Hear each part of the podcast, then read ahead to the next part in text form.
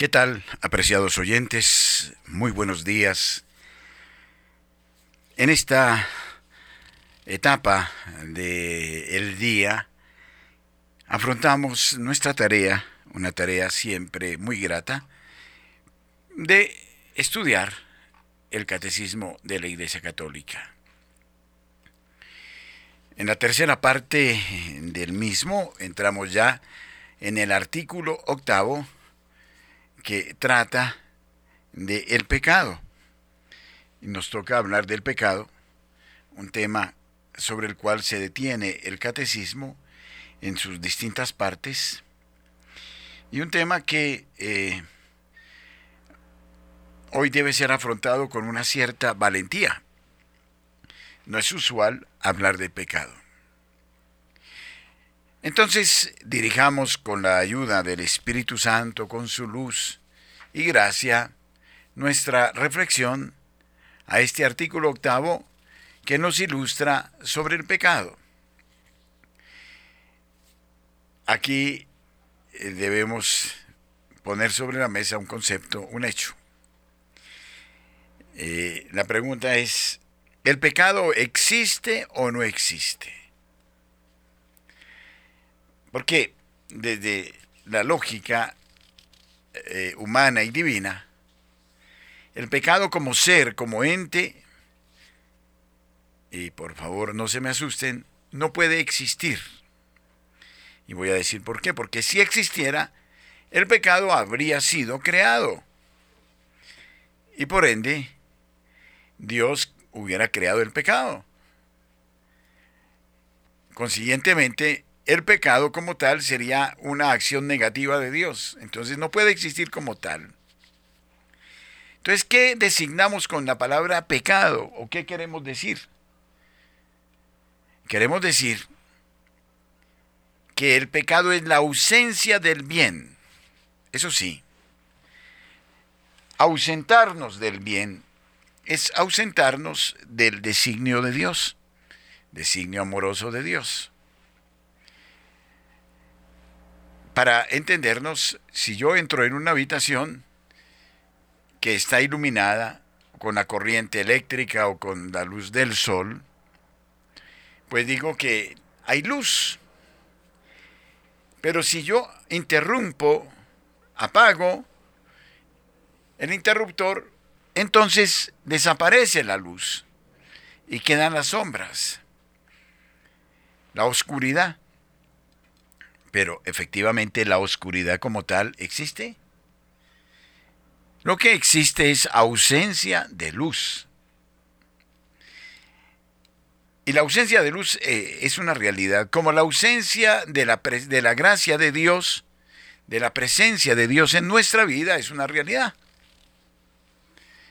Dios no se ausenta nunca del hombre, por supuesto. El hombre se ausenta de Dios. No vivir en la gracia de Dios es vivir lejos de Dios. Es romper con el designio amoroso de Dios y entonces es vivir en la tiniebla, en la ausencia de Dios. El pecado entonces lo podríamos definir desde ese punto de vista como la ausencia del amor de Dios. Nos ausentamos, el hombre se ausenta del amor de Dios. Y entonces queda eh, rota la relación. Ya no hay un nexo que una a la criatura con su creador. En ese sentido vamos a hablar del pecado. Pero tengamos cuidado en definirlo bien porque de lo contrario Mm, podríamos decir, entonces, ¿el pecado existe o no existe? Y muchos se lo preguntarán, ¿este padre qué está diciendo? Si el pecado existe, claro que existe. Pero existe no como un ser creado por Dios, y tampoco es una creación del demonio porque el demonio no puede crear nada, sino que es ausencia de la relación con Dios. Y entonces aquí no hay creación, aquí hay una actitud, una conducta que hace que viva en Dios o me aleje de Dios. Tengamos en cuenta esta premisa a la hora de hablar del pecado en el catecismo de la Iglesia Católica.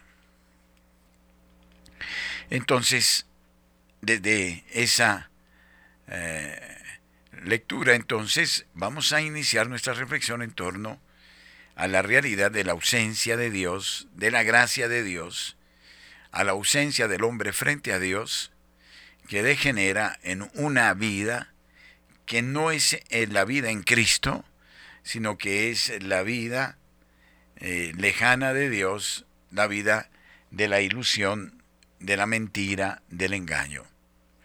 Vean, por ejemplo, hablo de mentira y engaño. La mentira es ausencia de verdad, el engaño es ausencia de rectitud, pero no son seres creados. Esto es muy importante.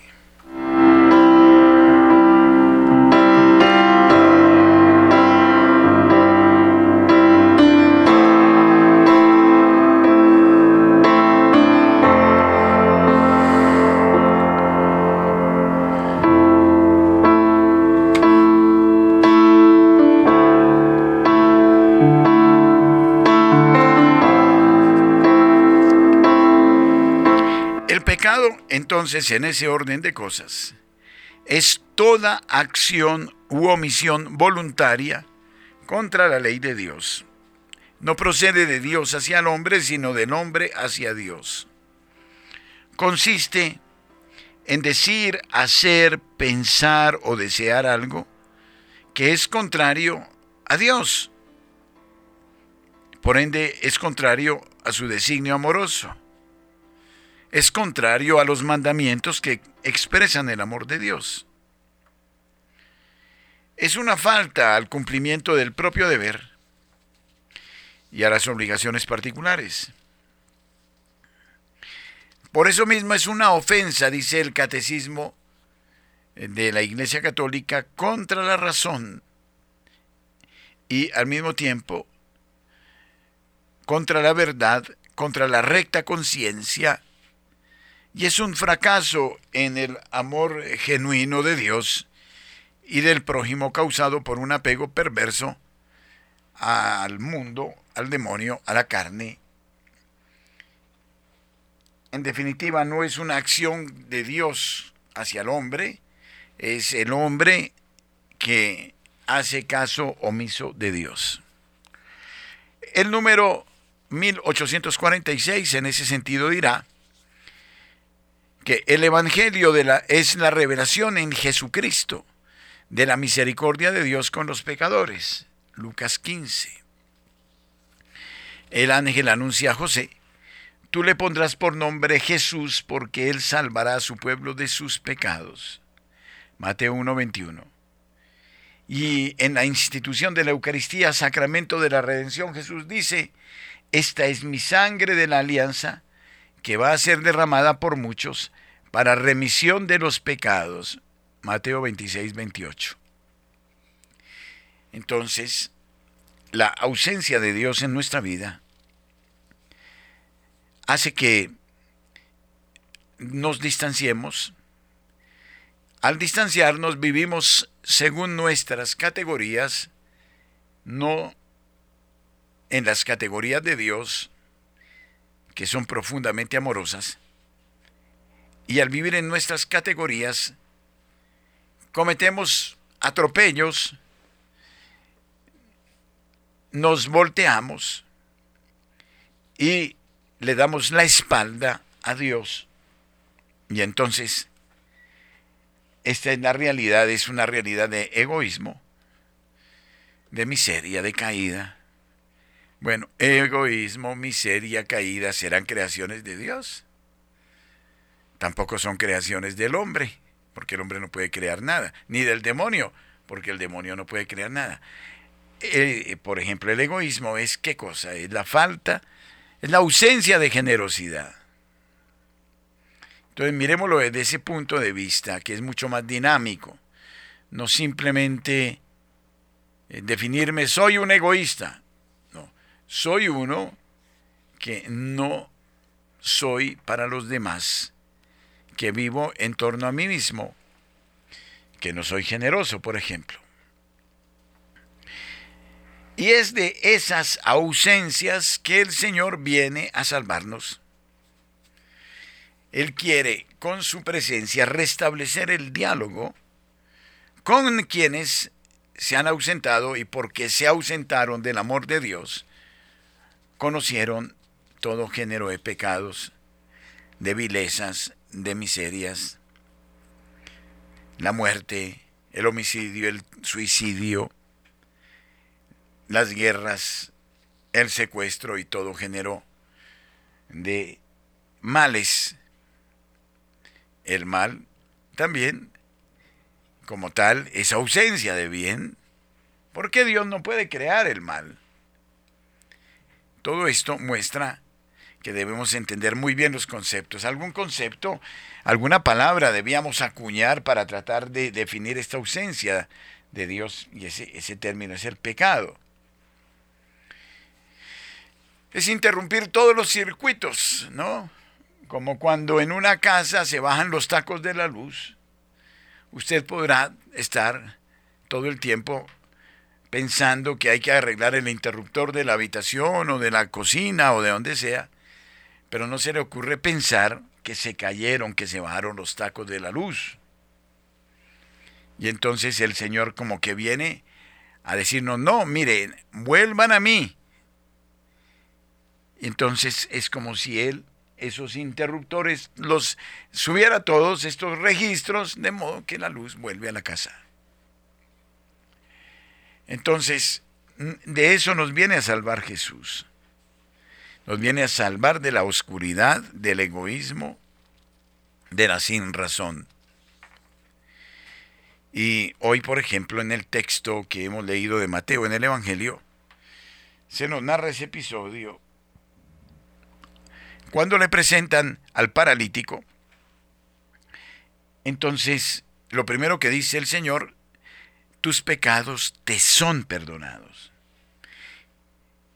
En otras palabras, tus ausencias, tus lejanías, tus miserias, hoy quedan saldadas. Quiero restablecer un nexo amoroso contigo. Y luego, ante el estupor de todos estos fariseos que provenían de muchos lugares, el Señor se somete a la criba de su, de su judaísmo extremo, lo tildan de mentiroso, y no obstante el Señor dice, para que vean ustedes que el Hijo del Hombre tiene poder de perdonar los pecados, yo te digo, le dice al paralítico, levántate, toma tu camilla y sígueme. Y efectivamente levantó su camilla, ¿no? camina, levántate, anda. Y, se fue. En, este, en estos versículos el Señor muestra cómo quiere procurar una salvación integral de la persona. Cuando Él sana, no sana solo el cuerpo, sana el cuerpo y el alma.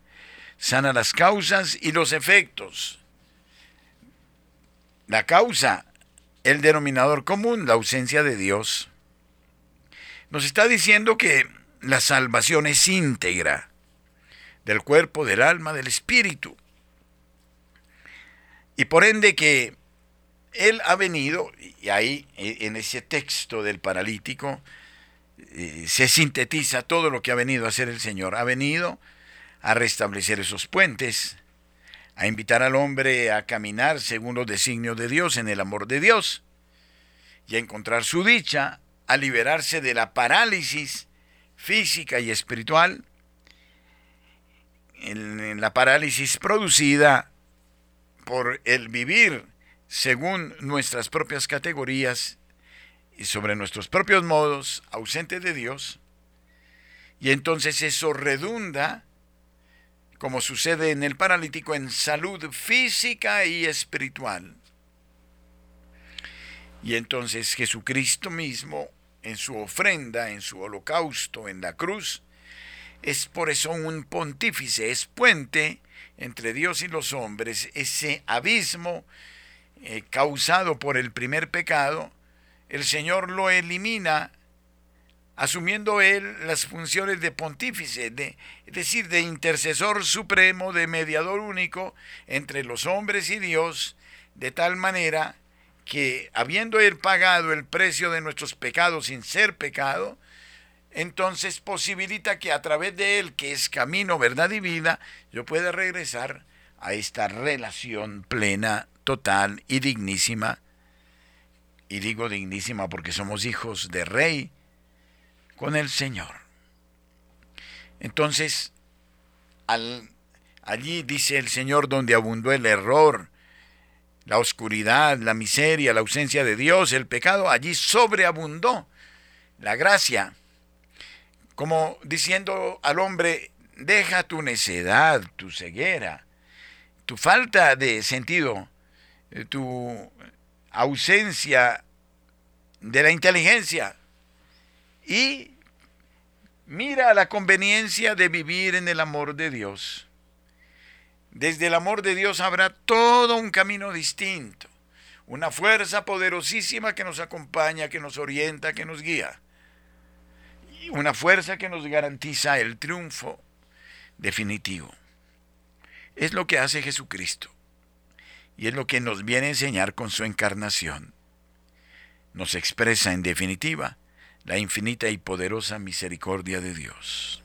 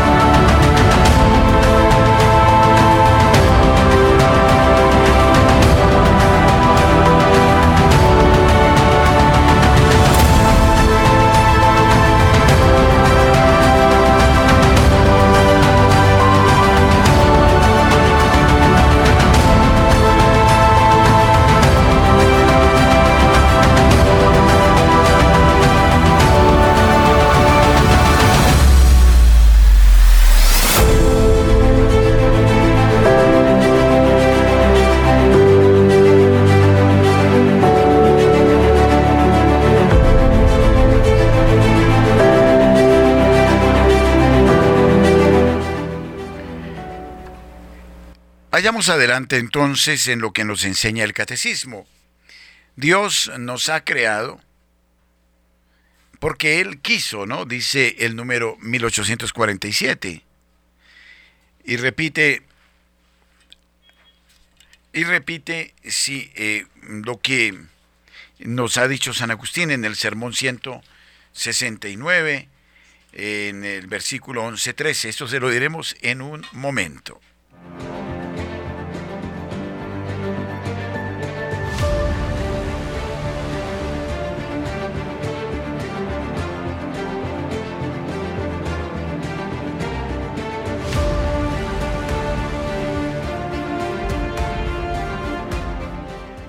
Bien, entonces eh, repetimos esto, decíamos, de San Agustín en su sermón 169, números 11 y 13.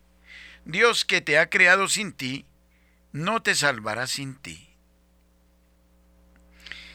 Dios nos creó porque Él quiso. Este es un misterio porque estamos sobre la faz de la tierra. Porque vivimos porque Él lo quiso. Nosotros no pedimos derecho a venir a la vida. Por eso dice San Agustín, Dios que te creó sin ti, no te salvará sin ti. Te creó para el amor. Y por ende, eh, tú debes cooperar, yo debo cooperar, entregándome al infinito, al perfectísimo amor de Dios. La acogida entonces de su misericordia exige de nosotros la confesión de nuestras faltas. Recordará Juan en su primera carta en el versículo en el capítulo primero versículos 8 al 9, si decimos que no tenemos pecado, nos engañamos y la verdad no está en nosotros. Si reconocemos nuestros pecados, fiel y justo es Él para perdonarnos los pecados y purificarnos de toda injusticia. Podríamos parafrasear y decir que si nos decidimos a tornar al amor infinito de Dios, entonces habitaremos en la verdad de Dios y ya no caeremos en el engaño. Si reconocemos nuestros pecados, podríamos decirlo, si reconocemos nuestras ausencias de Dios, nuestras rupturas con el amor divino, entonces el Señor nos está esperando ansiosamente para restablecer esos vínculos y para darnos un modo de vida que nos libere de todas las injusticias que cometemos, ¿no? Es, creo que es el mismo planteamiento de la primera Juan 1.8.9, de una manera, diríamos, positiva, proactiva, desde la perspectiva de la relación, ¿no? Entonces, sí, digo todo esto porque a menudo hablamos del pecado como, como acciones negativas y malas del hombre, pero no más. Pero no, no logramos expresar la tragedia de ese pecado. ¿Cuál es la tragedia? Es la ruptura con el amor de Dios. Cuando el hombre rompe con el amor de Dios, todo es un desvarío, es una pesadilla, es un incubo, es... Eh, es todo lo que estamos viendo, es contradicción tras contradicción, es, eh, es el egoísmo, es un mundo que habla y habla y habla y expone y tiene mil canales de televisión para hacer análisis de la realidad social de todos los días, pero que nunca establece las causas de fondo de todo lo que sucede, de los escándalos, de los delitos, de la muerte. Y existe este común denominador que es la ausencia del amor de Dios, que es vivir según nuestras propias categorías. El pecado está en esta suficiencia del hombre que por carencia de la humildad no acepta esta necesidad eh, apremiante de la experiencia de Dios. Es muy fácil solucionar el problema de la humanidad, ¿saben?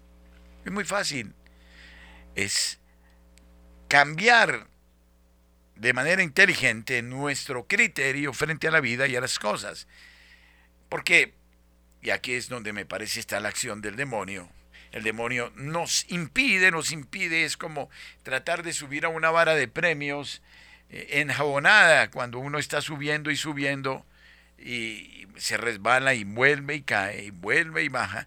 Entonces el demonio no hace sino poner eh, grasa, ¿no? En, mi camino, en mi ascenso a la unión con el amor de Dios para que me resbale y me resbale y me resbale. Pero cuando yo entiendo que aquí más que hablar desde un punto de vista moralístico, es, es, esta conveniencia de una vida amorosa con Dios desde la cual se ordena todo, todo, todo, todo, todo en la vida. Entonces, me parece que eh, eh, es necio, es por qué el hombre insiste en ese tipo de conductas. ¿Acaso Dios le puede hacer daño? ¿Acaso Dios es inconveniente? Y el demonio lo engaña y le dice, no, soy yo el que te doy el poder, la riqueza, el yate, el jet privado, te doy el mundo si quieres, ¿no? Es la misma, eh, la misma acción del demonio cuando tienta a Jesucristo en el desierto pídemelo y te daré todos los reinos de la tierra, ¿no? Si me adoras. Y eso es lo que le dice el demonio al hombre permanentemente, adórame y te daré, y te daré. Te daré al final de, de los días desesperación, escándalo, tristeza, miseria, muerte. Te daré una ilusión, te daré una burbuja de algo que parece ser pero que no es. Te daré un encantamiento, te daré una eh, enfebrecimiento, diríamos, de lo que no es, pero te lo hago ver como si fuera.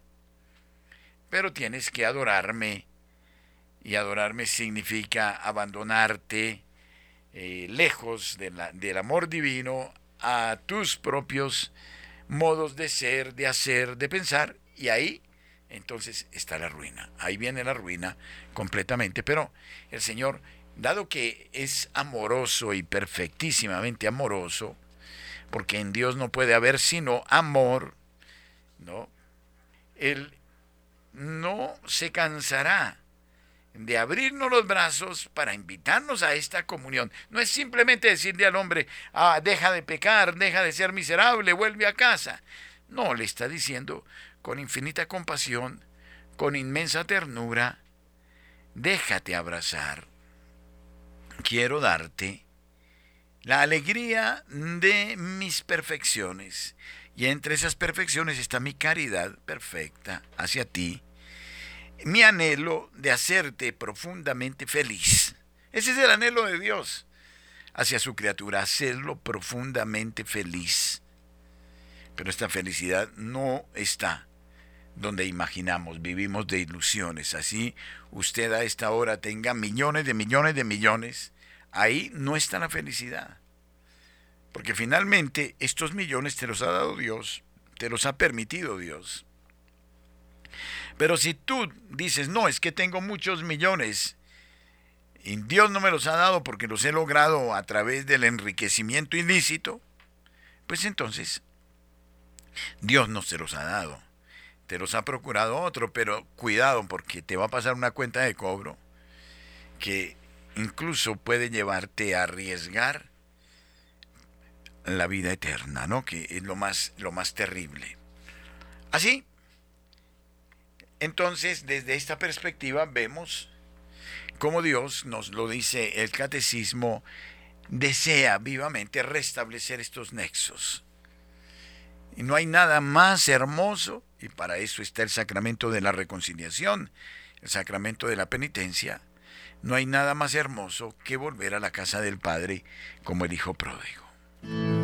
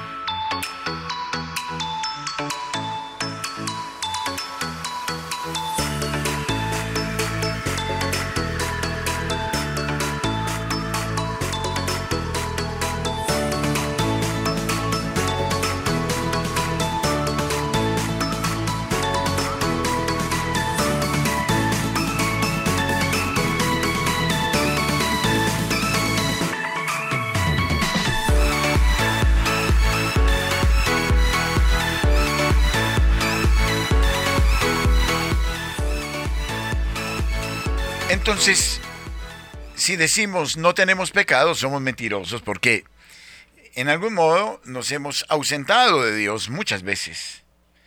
Cuando hacemos lo que no debemos, le estamos poniendo a Dios como una cobija, una frazada para que que no nos vea o para que no se meta.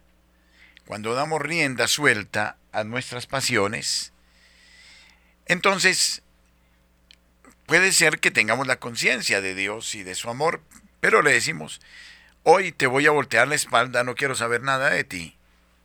Y ahí es donde comienza el enredo. No obstante, recordará San Pablo, y así lo refiere el catecismo en el número 1848, donde abundó el pecado, sobreabundó la gracia. Romanos 5:20. Para hacer su obra, la gracia debe descubrir el pecado para convertir nuestro corazón y conferirnos la justicia para la vida eterna por Jesucristo nuestro Señor. Recuerda Pablo en Romanos 5, 20, 21. Como un médico que descubre la herida antes de curarla, Dios, mediante su palabra y su espíritu, proyecta una luz viva sobre el pecado. Entonces, la conversión, que es? Es volver la parabólica de nuestra vida hacia la señal del amor divino. Y nosotros somos como esa parabólica. No hace mucho tiempo, en una nueva estación que teníamos en Barranquilla, comenzamos todos, eso fue muy curioso, sin usar los debidos instrumentos, a mover el plato del satélite para arriba, para abajo, para los lados, inclinarlo hacia la izquierda, así, Duramos cuatro meses al tacto, al tacto, nosotros. Y dele, y nada de señal. Hasta que llevamos una cosa que se llamó el analizador de espectro y la teníamos aquí y no nos dábamos cuenta que teníamos ese aparato aquí. Lo hubiéramos podido llevar desde el comienzo y nos hubiéramos metido, eh, evitado tres meses de tragedia. Y sin embargo teníamos el aparato aquí y decíamos que el aparato no servía, que eso es lo peor un aparato muy costoso que se llama analizador de espectro, y lo teníamos aquí guardado en una oficina, y decíamos que no servía, que no servía. Y resulta que estaba muy bien. Y entonces llevamos ese aparato y en cinco minutos se calibró todo con ese aparato, se buscaron las coordenadas, ¡trac! El satélite le pegó, perdón, el plato le pegó el foco al satélite y bajó una señal que viene por allá a 34 mil kilómetros de distancia, altísima, de un satélite, y bajo perfecto. Lo mismo sucede en nuestra vida. ¿Qué es convertirse? No es simplemente deja el pecado y la miseria y vuelve a la virtud y a la gracia. No, no, no es del todo así. Es endereza la parabólica de tu vida, Déjate guiar por el analizador de espectro que es el divino espíritu. Ábrete a la acción del Espíritu Divino que te trae el amor del Padre y del Hijo. Déjate inundar por Él y Él enfoca la parabólica de tu vida hacia ese satélite de las tres divinas personas.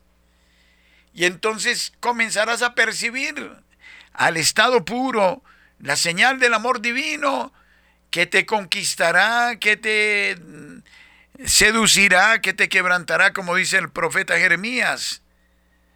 Y entonces recibirás clara la acción de Dios, acción amorosísima que trae paz, que trae serenidad, que trae luz, que arregla las cosas. Es cuestión de que tú te decidas. Pero si sigues en esa vanidad del profesional, del político, del que se ha definido deísta, agnóstico, todo eso, pues entonces sigue con tus propias conclusiones, así seas un catedrático, un iluminado, uno que escriba muchos libros, de nada te sirve si no tienes a Dios. Vivirás, dice la Sagrada Escritura, como un animal y terminas, terminarás como un animal, pero no como dignísimo Hijo de Dios y entonces la pregunta de fondo es ¿por qué evitamos el amor de Dios? Esta es sin duda una tarea importante. Esto es, hay que mirarlo desde esa perspectiva. Cualquier otra perspectiva es, es eh, una sin razón. Yo no puedo hacer las cosas mm, sino por un motivo, una motivación exacta que justifiquen en mí un cambio de actitud, un movimiento de mi voluntad para percibir. No es simplemente hacer el bien, deja el mal y hace el bien. Es muy pobre. Es deja el mal. con tal de volver a sintonizar el infinito y perfectísimo amor de Dios y vivir del amor de Dios. Esa es la perspectiva. Y a, partir de ahí va a haber una metanoia, va a haber un cambio. Es lo mismo, es la misma dinámica de quienes se aman, ¿no? Mire usted un muchacho o una niña que está enamorada e, ese encanto del enamoramiento hace que cambien, hay, hay un cambio de conducta, un cambio radical que no te lo impone nadie, ni a fuete, ni por miedo, ni con una férula, ni por el castigo de ir a la cárcel o de una multa. Lo hace espontáneamente porque está el atractivo del amor que le procura a esa otra persona, ese atractivo que le cambia la vida radicalmente, su modo de ser, de pensar, eh, sus opciones, su trabajo, todo se lo cambia, todo. Esta es la dinámica. Eh, bueno, y alguien decía que cuando pelean eh, los amantes, lo más bello de una pelea es la reconciliación. Y entonces lo mismo sucede con el Señor. Eso es lo que se narra permanentemente en el Antiguo Testamento, en la historia del pueblo de Israel. Un pueblo que se ausenta del amor de Dios, un pueblo que rompe con el amor de Dios y se va y conoce la esclavitud y conoce eh, la miseria, la deportación, la destrucción del templo, de su identidad nacional, lo postrarán a, los ídolos como sucede eh, con Antíoco Epífanes y todo eso. Pero el Señor le dice, es que yo te amo y porque te amo, deseo el retorno a la casa que, no sufras más, que no te hieras más, porque aquí vas a encontrar tu altísima dignidad de hijo de Dios. Es aquí donde todo se ordena, donde todo tiene un preciso significado. Entonces vuelve a mí. Esta es, esta es la acción de la misericordia de Dios.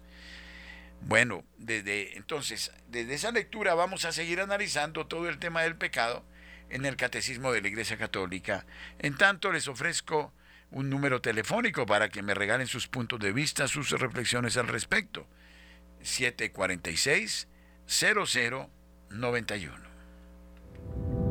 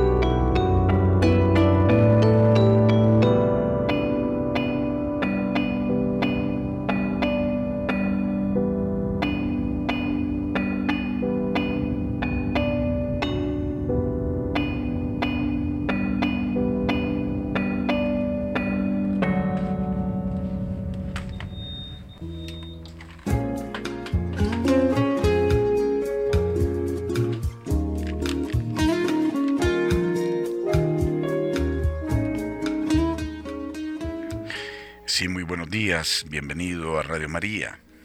Buenos días, padre. ¿Con quién hablo? Eh, Marta, padre, ¿cómo estás? ¿Cómo me le va Marta? Bienvenida. Aquí con Radio María, mi compañía. Sí. Espero que, que, el Espíritu Santo nos, nos llene pues de sabiduría y de comprensión para no distorsionar las cosas. Eh, padre, pues el pecado. El pecado que todo el mundo, como que Dios nos llama en cada momento, pues está ahí eh, esperando porque como se bien aclaraba pues en el mundo ahora las ausencias no si el, si no es blanco pues es negro y si bueno como los extremos. Y como ese punto de intersección no lo hay eh, o es bien o es mal. Pero pero eh, creo yo que, que Dios nos regaló ese teléfono directo que es la oración y la intersección eh, no todo el mundo tiene que pensar como uno, eh, mucha gente dice, no, pues el bien, yo yo yo hago el bien, eh, yo no creo en nada ni nada, pero no, hago esto, no hago el mal. eh, o sea, por lo menos tienen la conciencia de, de un bien común, ¿no? O sea, que, que, que, es lógico, que no es de Dios, o sea, que la gente, así no sea creyente, se da cuenta que es bueno y que es malo, ¿no? O sea, se, se sale de la razón.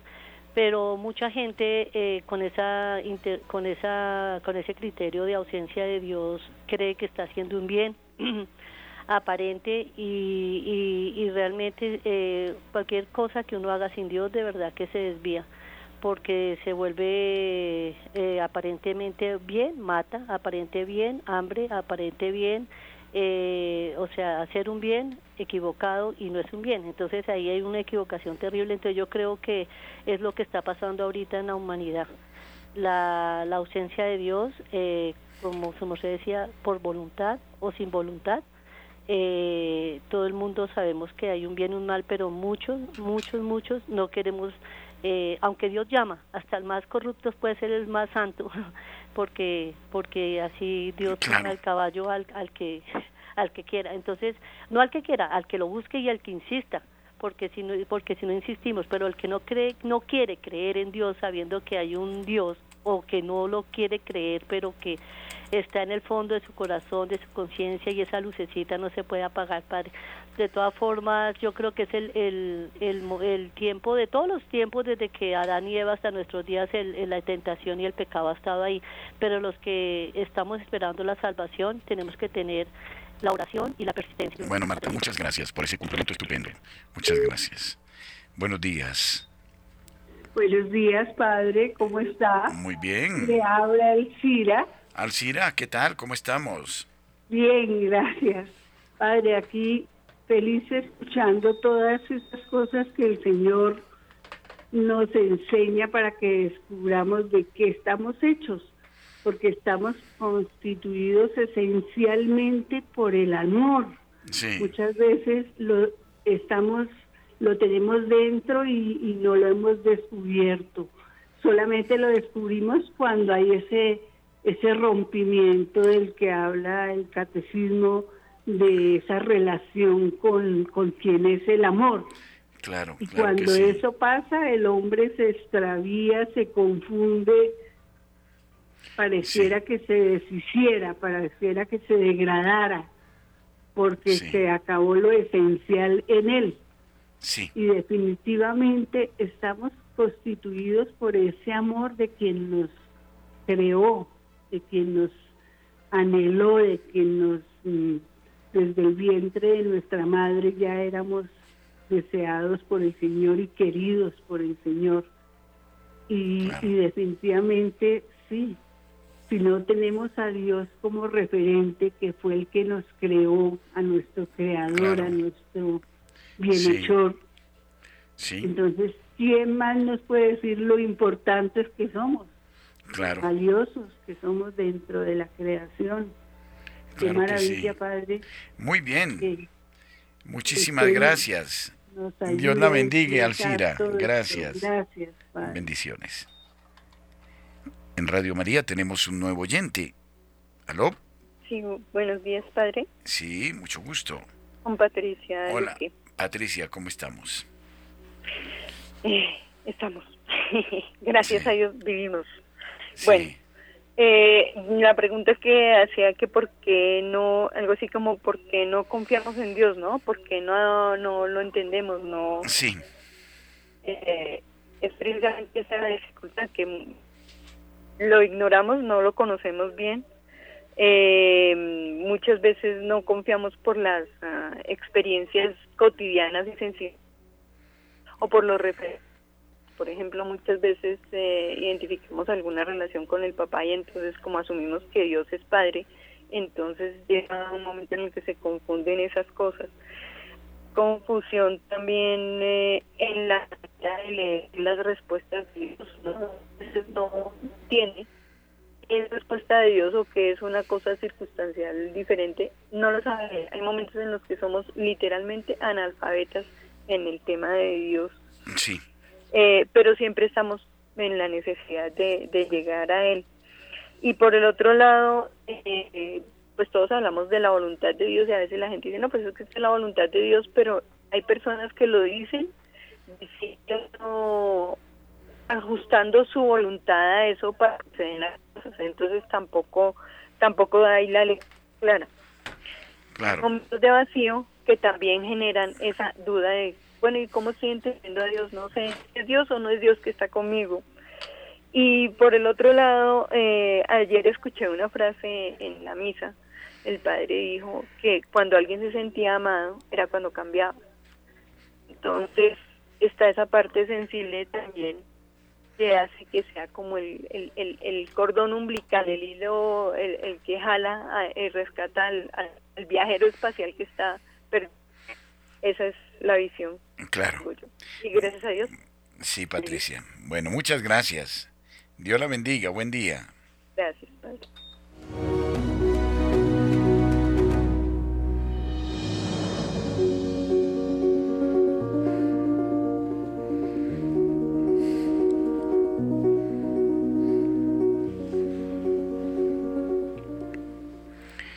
Bueno, el Señor les procure a todos un resto de jornada sereno, tranquilo, feliz. Que Él copiosamente derrame sus bendiciones sobre ustedes. Felicidades, hasta pronto.